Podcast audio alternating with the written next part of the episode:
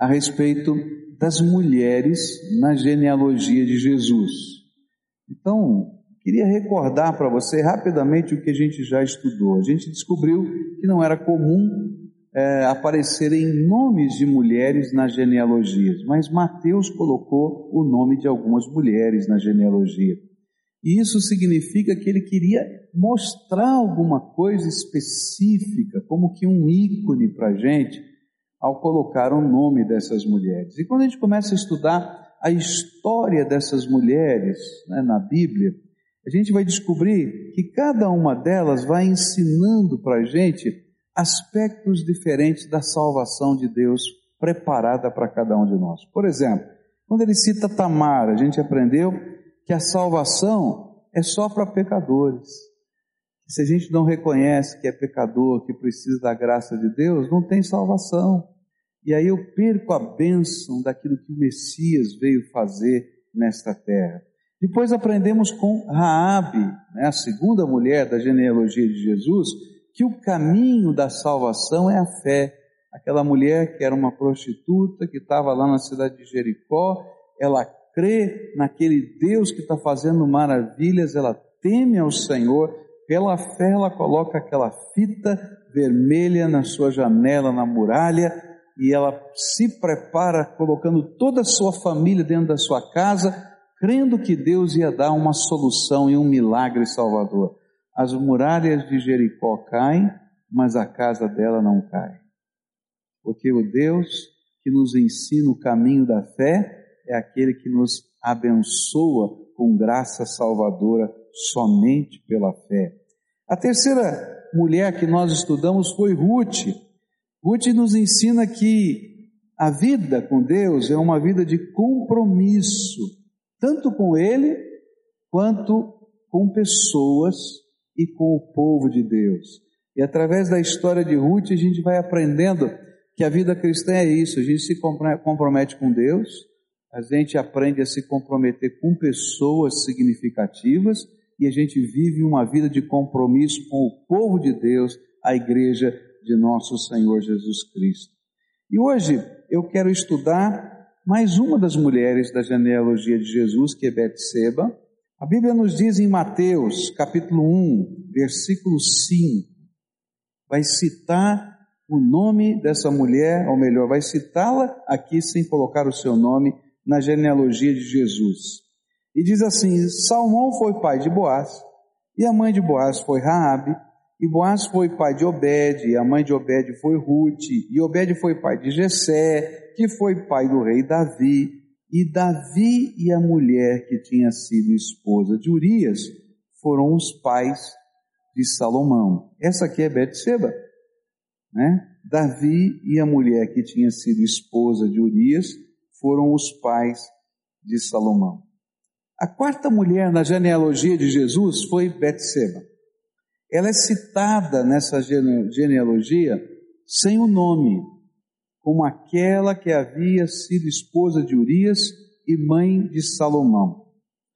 A Bíblia vai dizer em 2 Samuel, capítulo 11, verso 2, que ela era uma mulher muito linda. Também nós vamos aprender através da palavra de Deus que ela vinha de uma família influente. O seu pai e o seu marido, Urias, pertenciam à tropa de elite que fazia guarda pessoal de Davi quando ele ia para a batalha. Eram 30 homens que faziam a guarda pessoal de Davi, chamado os valentes de Davi. Lá estavam o pai dela e o marido dela. Ou seja, a família estava pertinho de Davi o tempo todo. Toda vez que ele ia para a batalha, estavam lá aqueles soldados com eles, quando eles estavam dormindo no campo, eles dormiam do lado do rei. É, quando tinha que comer a comida, a comida do rei era dividida com eles, eles comiam primeiro para que ele não fosse envenenado. Para você ter uma ideia como era próximo ali. Outra coisa que a gente vai aprender sobre essa mulher é que a família dela, seu pai, era um homem que temia Deus e muito provavelmente o seu avô, um homem que temia a Deus, porque colocou o nome desse, no seu pai de Eliã, que quer dizer Deus é cheio de graça. Mas a vida de Betseba é marcada por um adultério e um assassinato para encobrir a gravidez que ia revelar o pecado dela e do rei Davi ao mundo. E quando a gente começa a estudar cada uma dessas mulheres, a gente vai perceber que Mateus tinha um propósito de mostrar justamente isso que nós vimos aqui, que Deus tem propósitos tremendos de salvação e cada mulher nessa genealogia é um ícone desse propósito. Então a nossa pergunta é: o que é que Betseba representa por estar na genealogia de Jesus? E o que a gente vai aprender olhando para essa mulher é que Betseba nos ensina que a graça de Deus é capaz de restaurar alguém que caiu. Presta atenção nisso. A graça de Deus é capaz de restaurar alguém que caiu. E é disso que a Bíblia vai nos ensinar, nos fazendo lembrar disso. Então, o que, que eu posso aprender com Betseba, olhando para esses versículos da Bíblia que contam a sua história? Como é que Deus trabalha o coração de alguém que cai? Você conhece a palavra de Deus, a palavra de Deus está no seu coração. Se você não temesse ao Senhor, você não estaria aqui nesse culto. Você está aqui porque Deus tem falado ao seu coração. Agora eu vou dizer uma coisa triste. Aqui não tem pessoas perfeitas. Não tem pessoas aqui nesse ambiente que não pequem.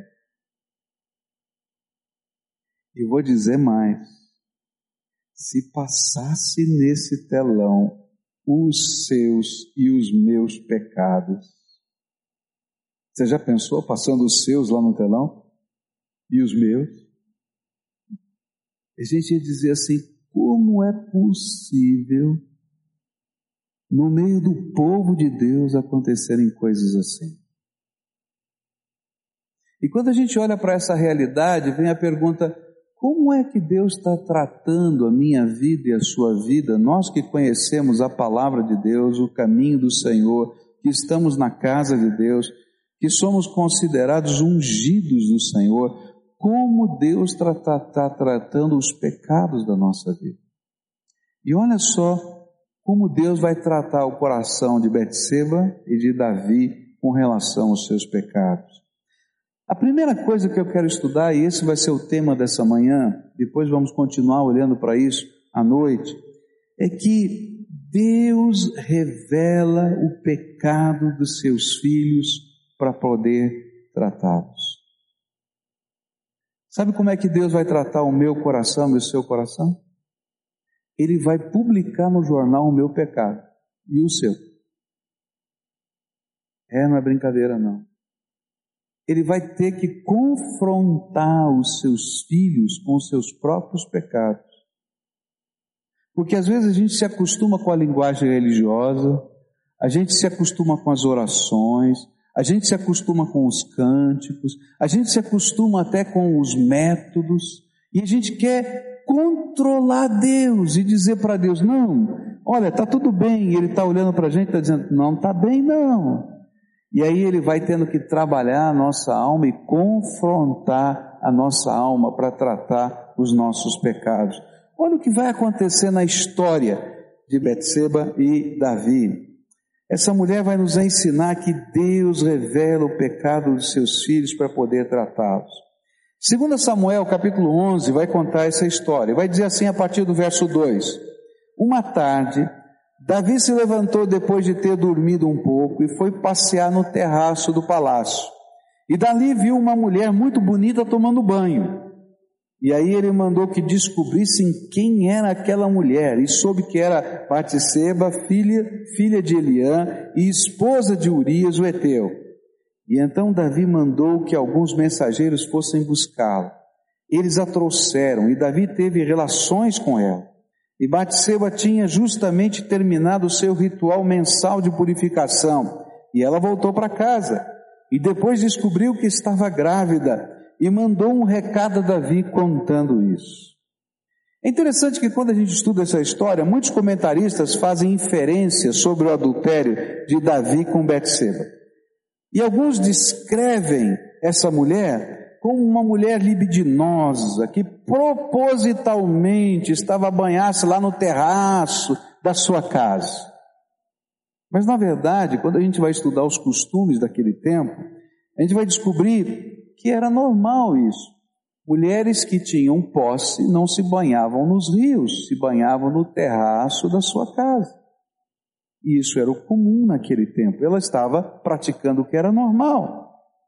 E Davi, na condição de rei, viu porque o seu palácio era mais alto do que a média das casas. E ele vendo aquela mulher, desejou aquela mulher, e na sua condição de rei, mandou chamar aquela mulher. Sabe como é que eu imagino essa situação? Eu vou falar como eu vejo aqui na minha cabeça essa situação. Eu creio que para aquela mulher, naquele primeiro momento, ela não teve outras ideias. A princípio parecia uma honra, afinal de contas, o rei havia mandado chamá-la. E talvez até ela tenha ido com seu coração preocupado, porque ela sabia que o seu marido e o seu pai pertenciam à guarda pessoal do rei. Será que vai vir uma boa notícia? Será que vai vir uma má notícia? Será que eles descobriram que houve lá, porque o rei não foi para a guerra, mas eles estavam na guerra e ele morreu, ele vai me avisar que morreu meu marido morreu meu pai? Eu imagino que alguma coisa estava misturada. Será que é uma honra? Será que é um problema? Será que é alguma coisa que está acontecendo? E ela vai para esse encontro com um importante homem de Deus. E essa é uma outra coisa que a gente tem que pensar, porque Davi era tido como ungido do Senhor e homem segundo o coração de Deus. Ela vai para esse encontro com esse importante homem de Deus, admirado por todos os seus súditos, mas terminou na cama com ele, vivendo uma aventura furtiva e secreta. A Bíblia não fala de nada mais a respeito disso. E o interessante é perceber que os dois sabiam que não havia futuro para aquilo que estavam vivendo. Por isso, simplesmente se deixaram levar pela, pelo que parecia ser um segredo romântico. Dormiram juntos, cada um foi para sua casa. Eles se sentiam mais ou menos protegidos. Sabe por quê? Porque toda a estrutura do governo estava à disposição deles para fazer com que o segredo deles permanecesse, fosse preservado. Mas o que os dois se esqueceram é que nada pode ser escondido de Deus. Presta atenção nisso. Nada pode ser escondido de Deus. Deus tem os seus caminhos. Ele não apenas está vendo todas as coisas, mas ele vai tratar de uma maneira firme os seus filhos. E é interessante perceber que Deus revela os nossos pecados para que possamos ser tratados de um pecado pior do que o ato de adultério que eles estavam cometendo, que é a hipocrisia da fé. Sabe por que, que Deus tem que revelar o meu pecado e o teu pecado e confrontar a minha vida e a tua vida? Porque se Ele não confrontar a minha vida e a tua vida, a gente vai viver em hipocrisia. A gente vai fazer de conta que é servo de Deus e não é. A gente vai fazer de conta que honra a Deus e não honra. A gente vai fazer de conta usando a roupa, o paramento, a palavra, o gesto, que teme ao Senhor. E essa palavra é uma palavra forte, temer ao Senhor é mais do que respeitar, é saber que Ele é o soberano, o justo, o Senhor de todas as coisas, é entrar na presença dEle com o joelho tremendo. E de fato a gente não teme o Senhor. E aí então Deus tem que confrontar a nossa vida. Eles haviam se esquecido disso. Alguns anos atrás, eu me lembro de um fato que aconteceu aqui na nossa igreja, de um rapaz, e não sei porquê, Michel, pastor dele, aqui na nossa estrutura de, de adolescentes e jovens, e Deus tocou o coração de Michel para ligar para aquele moço. E ele parou o carro, estava dirigindo, pegou o telefone e começou a ligar no celular dele. E o moço tocava e não atendia. E ele então ficou insistindo, ficou insistindo, e ficou insistindo, até que o moço atendeu o telefone. E quando ele atendeu o telefone, Michel falou para ele o seguinte: Moço, o que, é que você está fazendo? Coisa esquisita, ele estava dirigindo o carro, parou o carro, Deus falou: liga para ele, e aquilo que Deus colocou no coração dele foi: Moço, o que é que você está fazendo? E ele ficou mudo do outro lado. E ele disse assim: Moço, o que é que você está fazendo? Porque Deus me mandou ligar para você agora, o que é que você está fazendo? Ele disse assim: Eu estou num motel com uma moça agora. assim: Deus ama você, rapaz. Sai daí agora. Sai correndo daí, porque Deus não tem esse propósito para a tua vida. Queridos, eu posso esconder o meu pecado de todo mundo, mas eu não posso esconder o meu pecado do Senhor Todo-Poderoso. Eu posso usar a estrutura da minha mente, da minha capacidade, da minha inteligência e quem sabe como Davi até do governo para tentar esconder o meu pecado. Mas se você é um servo de Deus, Deus vai confrontar você com o seu pecado. Porque Ele não quer que você seja um hipócrita. Porque Ele não suporta hipócritas. Pecadores arrependidos Ele pode tratar. Mas pecadores endurecidos pela sua hipocrisia, Ele tem que colocar e pesar sua mão sobre eles. Passado algumas semanas, a aventura que parecia ter caído no vazio se transforma numa gravidez. É interessante isso, gente. Eu conheço, você também conhece, uma série de mulheres ávidas por engravidar, que tentam durante vários anos uma gravidez. Mas vejam só a ironia.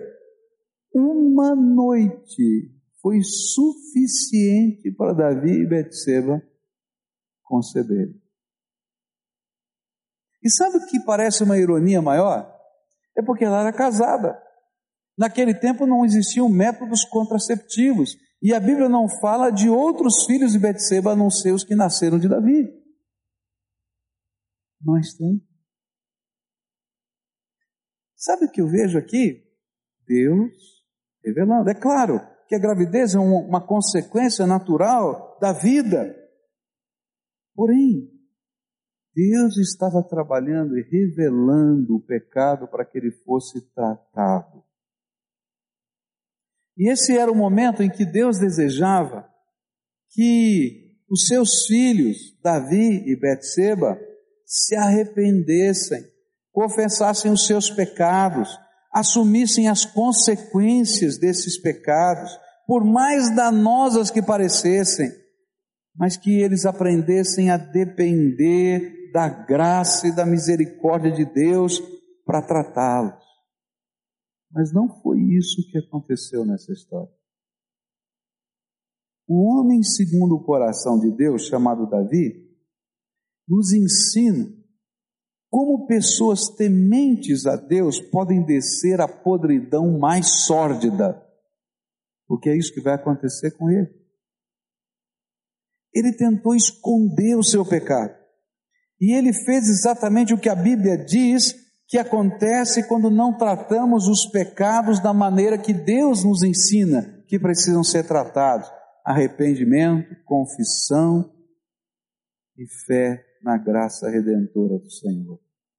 O Salmo 42, verso 7 diz assim: Um abismo chama outro abismo, ao fragor das tuas catadupas.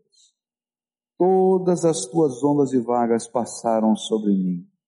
Queridos, toda vez que a gente não trata o pecado que está na minha vida da maneira de Deus, o abismo em que eu estou vai chamar outro abismo pior ainda na minha vida. E é exatamente isso que vai acontecer com Davi. Então, Davi monta um plano perfeito.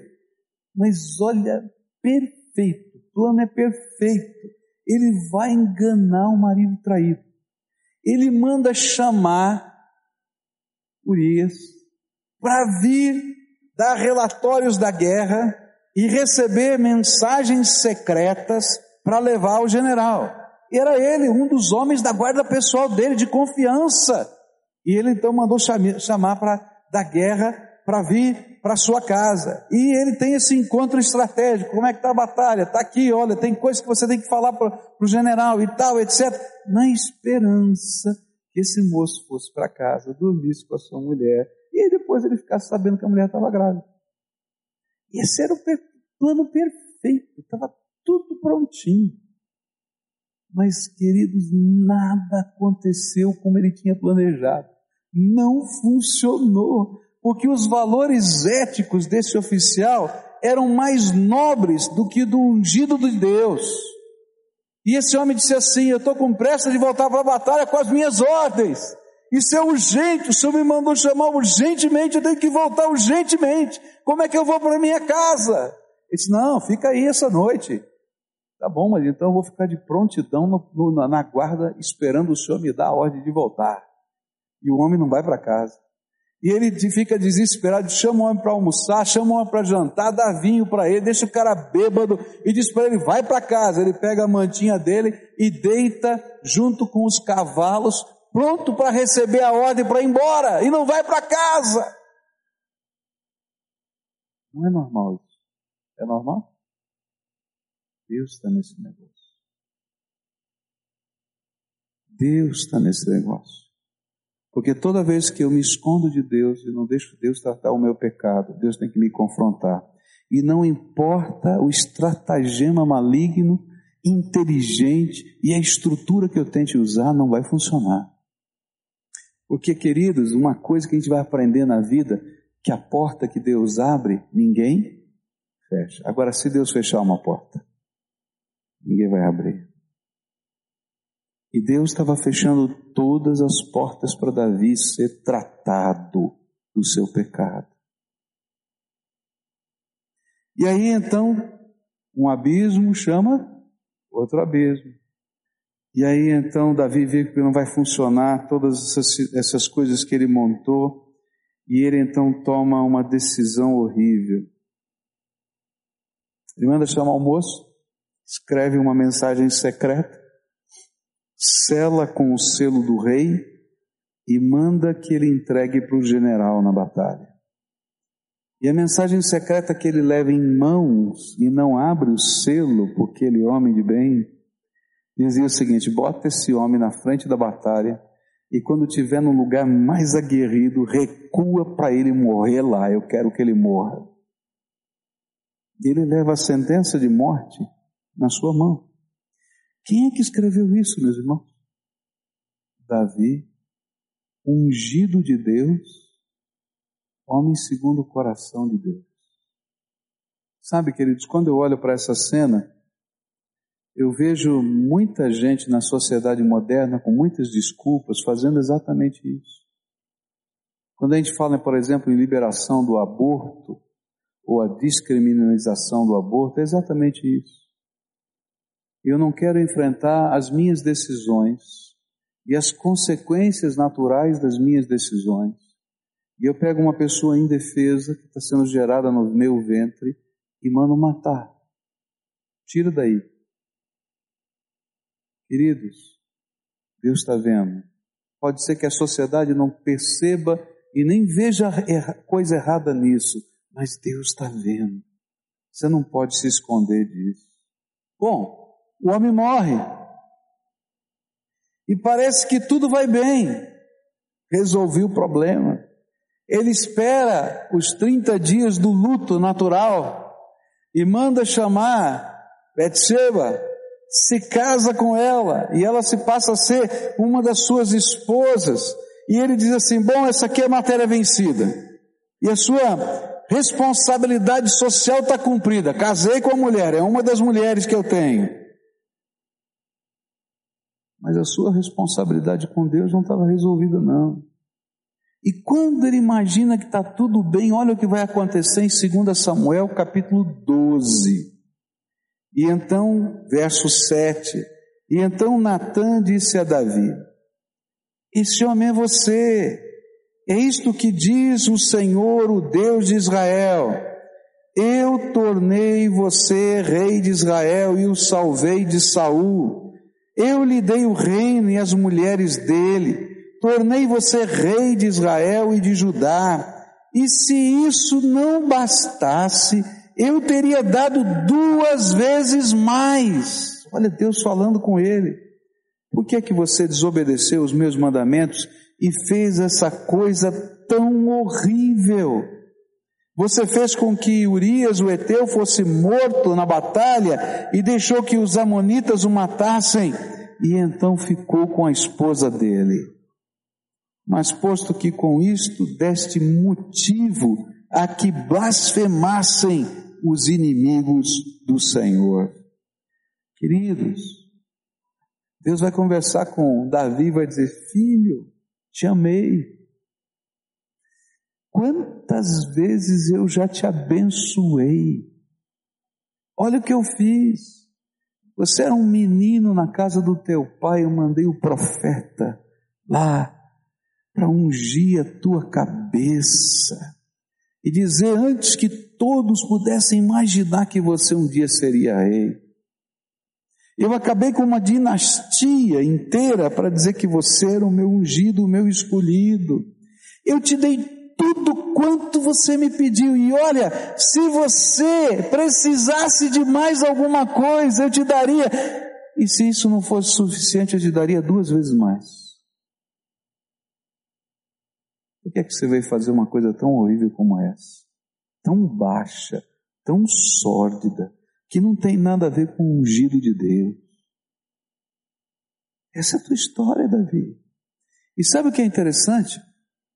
É que esse homem que estava tentando esconder o seu pecado, agora tem o pecado publicado numa audiência pública na boca do profeta. Sabe como é que funcionava naquele tempo? O rei se sentava no trono, a sala se enchia dos oficiais, dos juízes, e vinham os seus súditos para julgarem as suas causas. E todo mundo ali ficava ouvindo os juízos do rei, o que, que o rei estava orientando, a sabedoria do rei. E num dado momento chega Natan, ele é o profeta, ele entra no meio da audiência para a audiência, porque o servo de Deus entrou, o profeta de Deus entrou. E aquele profeta começa a falar com Davi e conta uma história de um problema que está acontecendo no meio do povo. E diz: Olha, tem um homem rico que pegou a ovelhinha de estimação de um homem pobre. E era a ovelhinha que dormia com ele na cama, era a ovelhinha de estimação, e ele queria fazer um jantar. Ele tinha centenas de ovelhas, mas ele escolheu a ovelhinha de estimação para ser morta e ser o produto do jantar. E Davi fica indignado porque ele era pastor de ovelhas. Esse homem é muito mal, esse homem é duro de coração. Olha, a vontade que dá é que esse homem morra. Mas ele só matou uma ovelha, não posso mandar matá-lo, então que ele restitua quatro vezes mais, que ele faça isso, que ele faça aquilo. E quando ele está dizendo a sabedoria do rei, na audiência pública, a corte toda, o profeta olha bem nos olhos dele, você é esse homem, Davi. Porque essa mulher que está aí, você roubou daquele homem, e para você poder ficar com, aquele, com essa mulher, você mandou matá-lo na guerra. Você é esse homem. E aquilo que ele queria esconder, que ele tinha lutado para esconder, Deus publicou na corte. Aquilo que poderia talvez em alguns cantos ser uma fofoquinha, né? no corredor, estava publicado, todo mundo estava sabendo. Um falava para o outro, lá nas ruas todo mundo já estava sabendo o que estava acontecendo na corte, porque Deus tinha que tratar o coração de um homem e de uma mulher, Davi e Betseba. E sabe o que vai acontecer? Justamente nesse momento do confronto, pela graça de Deus, Davi parou de fugir. Davi parou de mentir. Davi parou de usar estratégias malignas do seu coração para encobrir o seu pecado. Ele não fez como alguns dos reis do passado que mataram os profetas, que assim confrontavam os ungidos de Deus. Ele confessa o seu pecado. Sabe por quê? Porque ele é pecador e sabe que, como pecador, ele só pode contar com a graça e a misericórdia de Deus para lidar com o seu pecado. E é interessante a gente ver as orações que Davi faz confessando o seu pecado. Eu quero ler algumas delas, para você entender o que vai acontecer no coração desse homem agora. Para de fugir, Davi. Você é esse homem. E parece que essa palavra vem com a força do poder do Espírito e traspassa o coração de Davi. E ele começa a dizer assim, 2 Samuel 12, verso 13. E então Davi disse: Eu pequei contra Deus, o Senhor. E Natan respondeu: O Senhor perdoou o seu pecado e você não morrerá. Mas olha só, os salmos que Davi vai escrever falando desse, como é que funciona eu pequei. E ele vai dizer no Salmo 32, Bem-aventurado aquele cuja iniquidade é perdoada e cujo pecado é coberto. Sabe o que é que Davi vai descobrir? É que Deus, quando a gente confessa, quando a gente se arrepende, quando a gente se quebranta, algumas vezes Deus encobre com a sua graça os nossos pecados. Sabe por quê? Nem sempre o seu pecado é publicado no jornal? Graças a Deus, né? E não aparece no telão da igreja? Graças a Deus, né? É porque quando você se quebranta, Deus recolhe e tira a sujeira da tua vida e do teu coração e encobre os teus pecados. Mas quando eu luto contra Deus, Deus publica no jornal. Olha só, diz assim, verso 2: Bem-aventurado o homem a quem o Senhor não atribui iniquidade, em cujo espírito não há dolo. E aqui os versículos 3 e 4 para mim são impressionantes. Enquanto calei os meus pecados, envelheceram os meus ossos pelos meus constantes gemidos todo dia porque a tua mão pesava dia e noite sobre mim, e o meu vigor se tornou em sequidão de estio. Queridos, a pior coisa que tem é você lutar com Deus. Não dá para ganhar dele. E Davi está dizendo: olha, enquanto eu tentei me esconder, fugir, a mão do Senhor pesava sobre mim, eu estava seco por dentro, parecia que os meus ossos estavam doendo, e o que eu estava vivendo era gemido. Porque por fora estava bem, mas por dentro eu estava doente, arrebentado, porque eu sei quem eu sou. Pecador. Olha só o Salmo 51, versículos 4 em diante. Davi vai dizer assim: Contra ti eu pequei, somente contra ti e fiz o que detestas. Tu tens razão quando me julgas e estás certo quando me condenas. De fato, tenho sido mal desde que nasci, tenho sido pecador desde o dia em que fui concebido, e o que tu queres é um coração sincero. Ele está dizendo: Olha, Senhor, eu estou entendendo. Tu não quer, o Senhor não quer um santo hipócrita, vestido de santo hipócrita, podre por dentro. O Senhor quer alguém que tenha um coração simples, sincero e transparente diante do Senhor e dos homens. Enche o meu coração com a tua sabedoria. Tira de mim o meu pecado e ficarei limpo. Lava-me e ficarei mais branco do que a neve.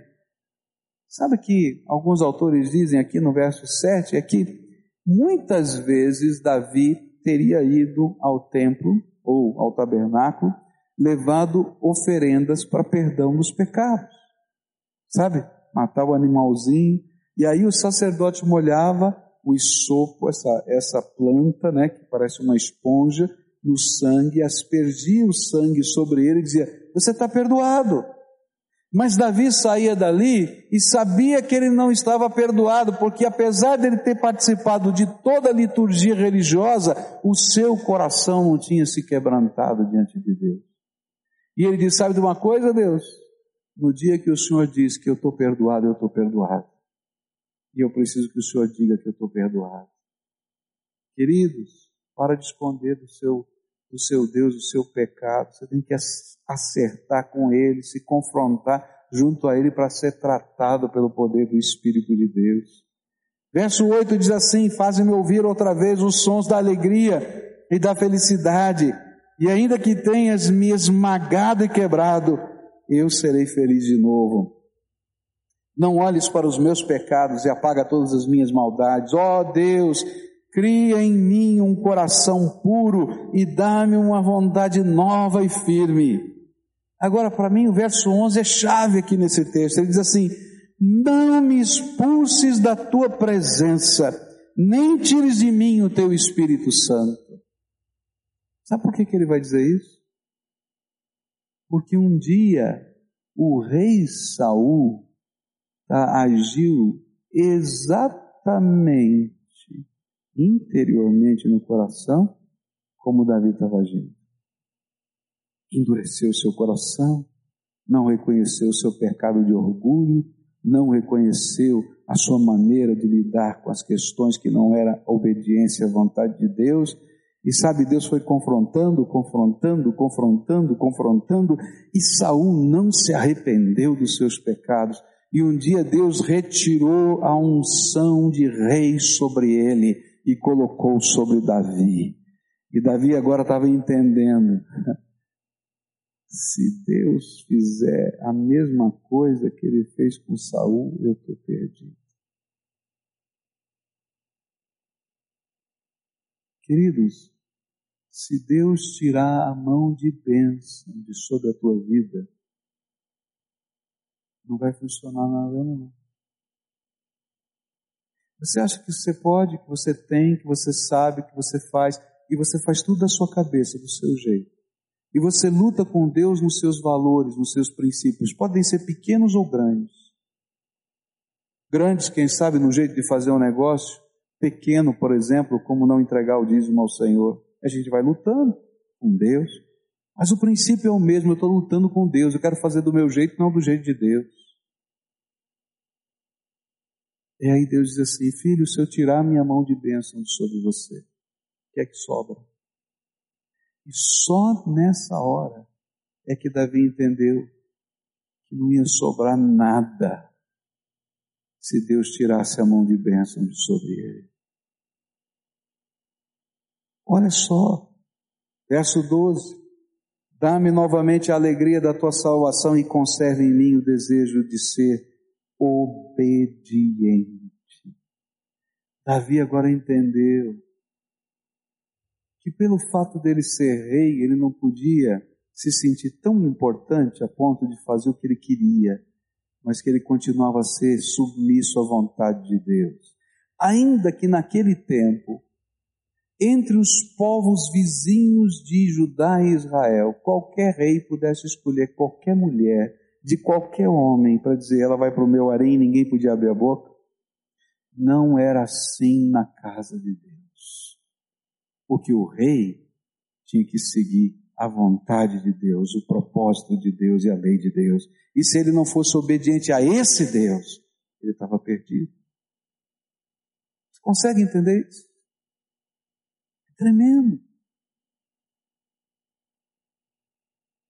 Quando a gente olha para essas orações de Davi em busca de perdão e restauração, elas nos mostram que enquanto estamos lutando com Deus, ao tentar lidar com o pecado da nossa maneira, nós vamos descer, descer, descer num profundo sofrimento.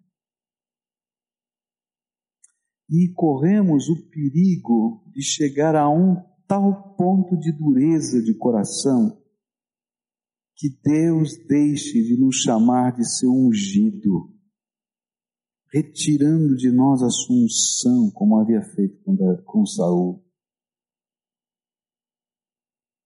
Há um pecado que Deus não pode perdoar. Há um único pecado que Deus não pode perdoar. A Bíblia diz que só há um pecado que Deus não pode perdoar. Está na Bíblia isso. É o pecado contra o Espírito Santo de Deus. E sabe qual é o pecado contra o Espírito Santo de Deus? É o cúmulo da teimosia.